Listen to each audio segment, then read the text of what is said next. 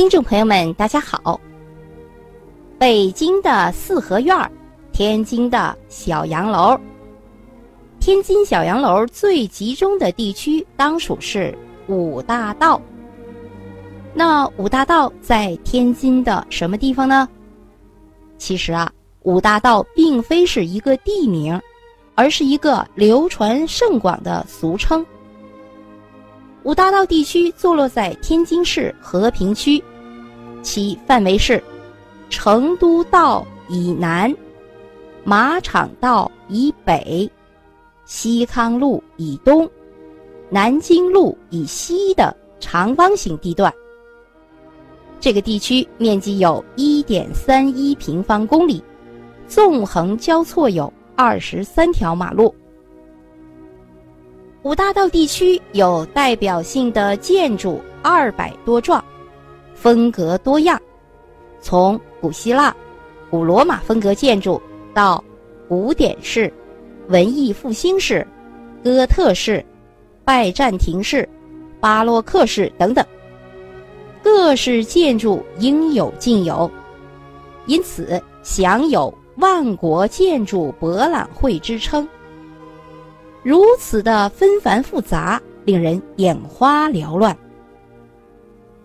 说到天津的这些建筑，就不得不关联到天津的近代史。自一八六零年第二次鸦片战争后，天津先后设置了九国租界，当然，这些租界都是伴随军事行动而出现的。一八六零年后。英国、法国、美国三国胁迫清政府在天津海河西岸的紫竹林村强行划定了租界。其中，英租界设置后又经过三次的扩张，扩张后，英国租界占地面积共有六千一百四十九亩，在天津各租界中面积最大。此外，英租界当局还以越界筑路为名，从1919年至1926年的七年间，英租界工部局利用疏浚海河的淤泥，吹淤垫地，填洼修路，强占了租界以外的大片土地。当时由于军阀连年混战，帝国主义加紧侵略。租界成为所谓的国中之国，享有治外法权，所以下野的政客、清朝的遗老遗少、军阀买办和外国人纷纷涌进该地区，直地建房。英国的先农公司、比利时的宜品公司，还有外国的教会。以及一些中资建筑公司也来到五大道地区承建房屋，大量外观豪华、风格各异的建筑相继建成。五大道上的房屋建筑多建于二十世纪二三十年代。一九三七年，日军占领天津后，英租界仍然存在。直到太平洋战争爆发后，美英对日宣战，日本侵略军番号是“吉”的部队进驻英租界，对其实行占领，并将英租界改为集管区，五大道成为日本的集管区的一部分。抗日战争胜利后，国民党政府正式收回了英租界。一九四九年，天津解放，五大道也获得了新生。二零一四年一月，天津市和平区五大道地区管理委员会成立。天津五大道上的小洋楼，从政治上来说是帝国主义侵略中国的产物，也是清政府上权辱国的见证，但是在文化。建筑、艺术、人文、旅游上是一种宝贵的资源。好，我们首先看建筑风貌。世界上各种建筑风格在五大道这里大都能看到。从国家来分，有英式的、法式、德式、意式、意大利意式、西班牙式等多种。从建筑风格上来分，有巴洛克式、哥特式、文艺复兴式多种。坐落在湖北路上的现在的二十中学是建于一九二六年的建筑。教学楼的主楼是飞机造型。位于南京路与郑州道口的犹太教堂为哥特式的风格。重庆道上的庆王府为典型的中西合璧式的建筑。东侧的小花园体现了中式传统古典园林的风韵。马场道上的现在的天津外国语大学的主楼为折中主义建筑，带有大钟的顶部是法国曼塞尔风格。该楼由法国著名建筑师穆勒设计。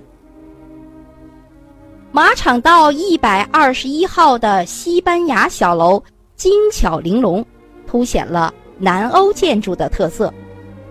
马场道一百二十三号是原海军总长刘冠雄的旧宅，办公楼是一幢立式的望远镜外形的楼房。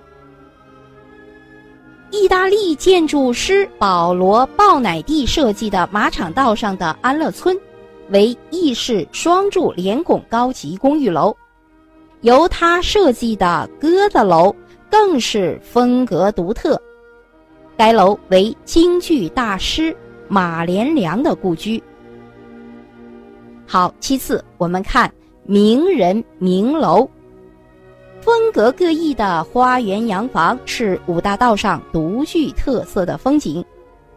在广东路一号天津医科大学广东路校区，曾是美国的军营，居住过原美国国务卿马歇尔。美国将军史迪威等人，还有重庆道三十八号是奥运会冠军英国人李艾瑞的故居。成都道六十号是抗日烈士张自忠的故居。大理道七号是李继野的旧居。李继野在长达半个世纪的翻译生涯中。翻译了大量的俄苏文学名著，后又翻译了许多英美文学名著，如夏洛蒂·勃朗特的《简爱》，以及《被侮辱与被损害的》等世界名著。他还创作了很多小说、散文、诗歌和杂文。李继野的旧居是建于二十世纪三十年代的英国庭院式的。二层楼房，外观典雅。一楼的窗套为拱券形，造型别致，木质门窗。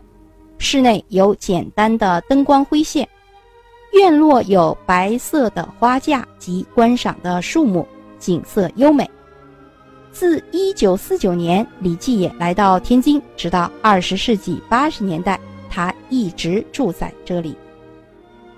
还有新华路庆云里三号的吉鸿昌旧居。吉鸿昌，一九一三年从军，一九二九年五月任国民党第十军军长、宁夏省政府主席。一九三一年九月，他因反对国民党进攻工农红军，被蒋介石强令出国。一九三二年一二八事变后回国，加入中国共产党，在北平、天津进行反蒋抗日活动。一九三四年十一月九日，吉鸿昌在国民饭店被国民党特工人员刺伤，后被法租界工部局逮捕。十一月二十四日，在北平英勇就义，时年仅三十九岁。吉鸿昌原居住在天津法租界的霞飞路上，现门牌是花园路五号。由于国民党特务的破坏，吉鸿昌又租住了英租界的一处房屋，这便是牛津道上的牛津别墅。现在是新华南路庆云里三号。这座三层砖木结构的里弄式的住宅建于一九三二年。一九三二年至一九三四年，吉鸿昌曾经在此居住。安乐村九号是著名的洛派京韵大鼓的创始人，中国当代杰出的舞曲演唱艺术大师骆玉笙的旧居。陆羽生在七十余年的艺术生涯中孜孜不倦，创演了一批具有时代精神和崭新风貌的优秀曲目。在他七十一岁时演唱的电视连续剧。四世同堂的主题歌《重整河山待后生》轰动全国，深受观众们的喜爱。些历经时代风雨的小楼，不仅是名人的故居，也是各具特色的风貌建筑。最后，五大道上的新式建筑也是应该游览一番的。这些新建的楼房。由于经过严格的审批和限制高度，又融入了新的建筑理念，因此建得很别致，使新老建筑相映生辉。这些新式楼房也把五大道点缀得更加秀丽典雅、独具魅力。好，各位听众朋友们，天津的五大道就为您介绍到这里。感谢您的收听。